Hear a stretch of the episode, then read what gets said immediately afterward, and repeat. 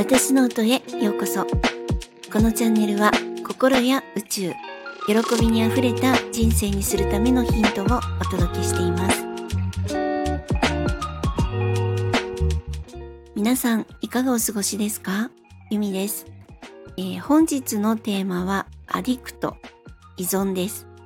えー、私はですね逃避するためにいろんなものに本当に依存しちゃうんですね。なんかパズルゲームとか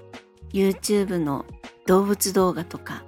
音楽動画とかあとはこう夜間のスナック菓子とかですね。アイスとか。でそしてあの本当に全然話は飛ぶんですけれども最近あの新しいファンデーションが欲しいなっていうことであの今本当に美容液成分がたっぷり入ってるファンデーションってもう本当にいろんなメーカーが出していてで、それであの、いろんな、えっ、ー、と、まあ、デパートのコスメとかをですね、探し回ってて、サンプルもたくさんいただいたり、まあ、お試しさせてもらったりしてるんですけれども、あの、その時にですね、クリスチャン・ディオールの口紅のコーナーに、何とも言えないカラーのものがあって、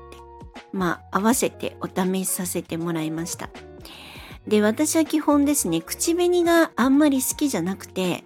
あのカップとかストローとかに口紅の跡が残るのとかあとあのいつまでもですねこう唇がなんかこうペタペタしてるのも苦手で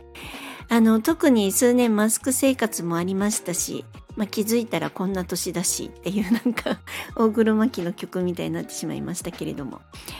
あのまあここ最近はずっと色付きのリップ程度が多かったんですね。で、そして私はあの、海外のコスメの口紅って、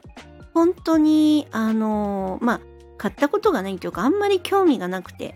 えっ、ー、と、持ったことなかったんですけれども、初めて海外コスメの口紅を買ってみました。まあ、その、基本国内メーカーが好きなんですね。まあ、何でも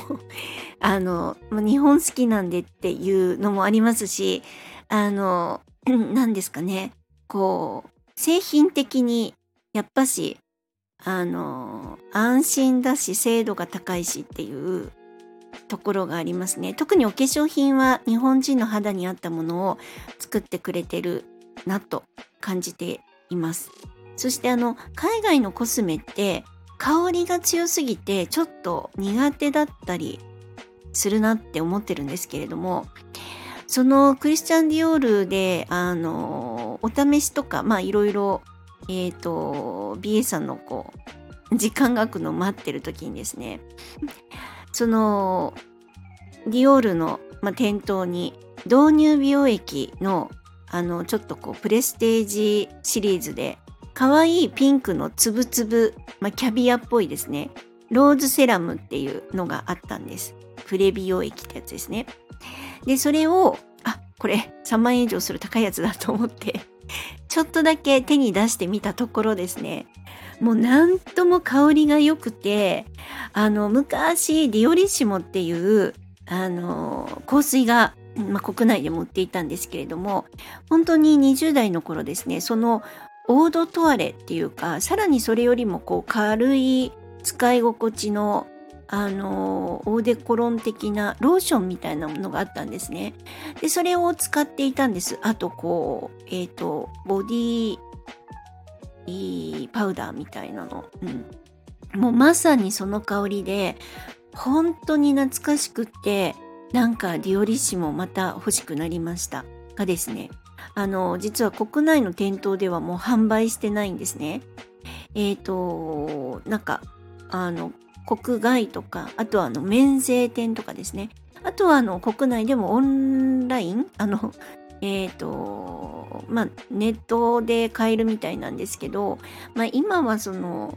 まあ、香水買っても使わないので、なんだか、まあ、とても懐かしくってちょっとノスタルジックな感じになったんですけれども、まあ、いい匂いを嗅がせていただいたなって思いました。そしてですね、あの、今回購入したのは、ディオールのアリクトリップグローというラインで、あの、ティントっていうですね、口紅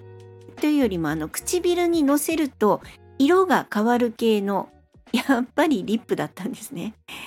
で、まあまあリップかまあいいかみたいな感じだったんですけど、でも新しいお化粧品って、こう新しいお洋服とかと一緒で、とってもワクワクします。まああの、買い物もですね、アディクト、まあ依存の一つかもしれないですね。もう Amazon とかアットコスメとか ZOZO とかいろいろ見ちゃいます。ということで、アディクトつながりでお化粧品の話をしてみました。まあ、ちなみにですね、40年近く前に流行ったあの、ロバート・パーマーの Addicted to Love っていう曲が好きでしたね。あの、ロバート・パーマーってなんだっけパワーステーションっていう、まあ、グループのボーカルだったんですけど、まあ、なんとも色っぽい声を出されるおじさまでございます。えー、ではですね、本題のテーマに戻ります。えー、アディクト、依存とか、逃避癖ですね。えっと、やらなきゃいけないなって思ってることが目白押しの時、こう一日が終わって、さあ寝ようっていう時間になってから、あ、やばい。何もやってない。やりたいことやってない。今日も目標達成できずに終わってしまった。とか、ああ、やり直したことがあるって、なんかもうですね、今日という時間に未練タラタラになったことはないですか？で、実はこれ私によく起こる事象なんですね。なんか今日っていうか、今日というまあ24時間あるんですけども、その時間を大切に使えなくて、思ったことができてなくて、あと、思ったことをやろうとした時になんか逃避しちゃって、大切な時間がなんかあっという間に過ぎてしまったっていう自分責めをしちゃうんですね。で、私の場合は原因は一つ分かってるんです。あの、もういろいろ情報多すぎなんですよね。やりたいことがと、とにかく多くて。なのに、あの、間違った万能感を持ってるんです、私。なんか、やればできるもんみたいな。これ絶対間違ってるんですけど。なので、何にもできずに終わるっていう。なんか、ダメじゃんって、毎回思うんですね。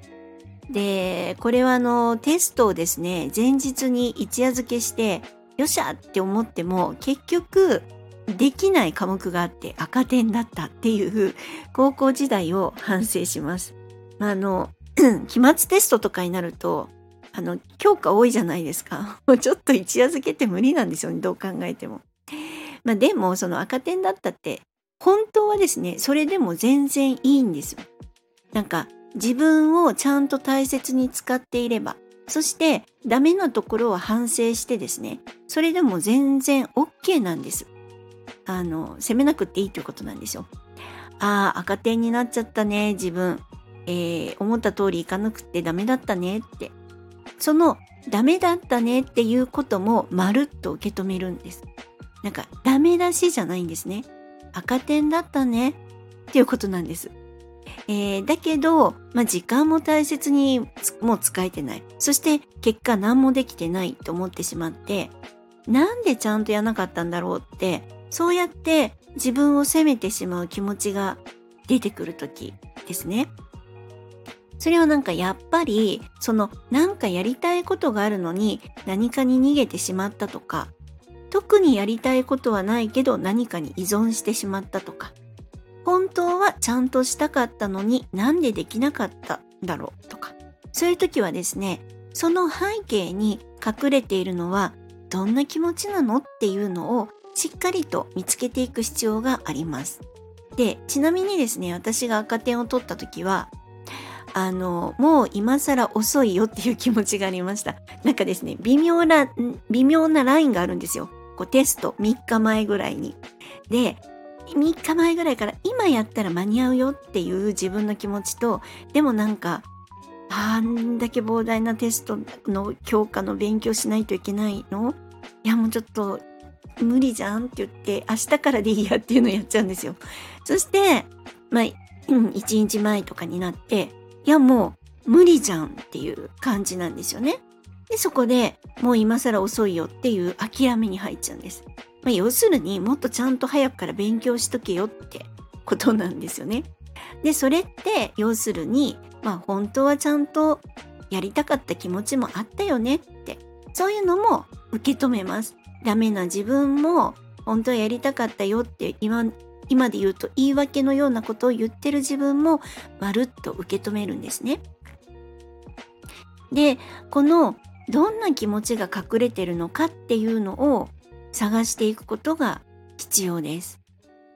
ああもっと遊びたいとか、まあ、私なんか高校生の頃からあの恋愛修行あの主義だったので至上主義だったのでなんかもうテストの勉強してる人よりも好きな人と電話してたいとかなんか 本当にごめんなさいって感じなんですけれどもまあそういうどんなのが隠れてるのっていうのをやっぱり探していくことが必要ですよね。好きな人と電話したい長電話したいっていうのもそうだけど今更頑張ったって平均点いかないしとか今更頑張ったってあのお友達には勝てないしとかいろんなことが隠れてます。でそのどんな気持ちが隠れてるのかを探す理由はですねあの高校時代なら話は別なんですね。まだまだたっぷりあのその若い子ちゃんたちにはたくさんの時間があるから修正ができるんですけれども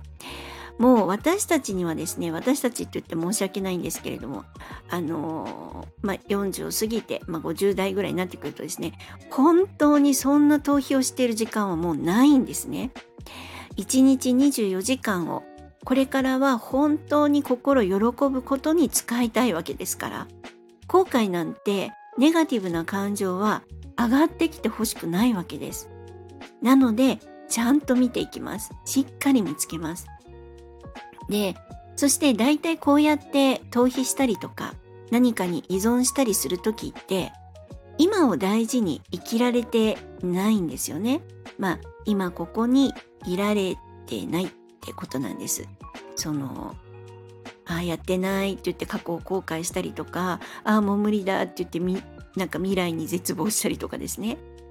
でそうすると今ここにいられてない時ってそれを認識してる分また自分にダメ出しするんですよ。もうたくさん後悔してしまうって感じなんです。そしてずっと後悔に至ってしまいます。でまたですね完璧主義の傾向がある場合はもっと頑張んなきゃとかでそれとか今日できることを今日やらなかったってことでできなかったってことで焦ったりします。ででもこれらに対する処方箋っていうのはまずはちゃんとしたいんだなっていう本当はちゃんとしたかったっていう気持ちを知る。そしてでもできなかったなっていう起きた出来事をそれをそのまま受け止めるっていうことなんですね。でそしてそれも通り過ぎた過去であると。もう今思った時点で全部過去ですからその過去に執着しない。もうそれはそれでもう手放そう。でそこに後悔を残さないことが大事なんですね。本当に自分を責めないということなんです。でたくさん焦りとかちゃんとしなきゃとかああもうできてないとかこんなんじゃダメだとか頑張り屋さんほどそんな傾向が出てきたりします。で、ちなみにどうして依存してしまうのかっていうものに、なんか達成感とか誰かとつながりたい。あとは偽の満足感とかですね。まあ本気の暇つぶしもあるんですけれども。あとは味わいたい体感覚っていうのがあるそうなんですね。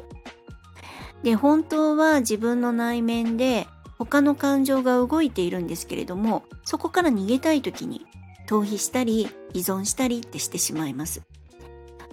まあ、あの例えばゲームとかっていうのは達成感めちゃくちゃ味わえるんですよね。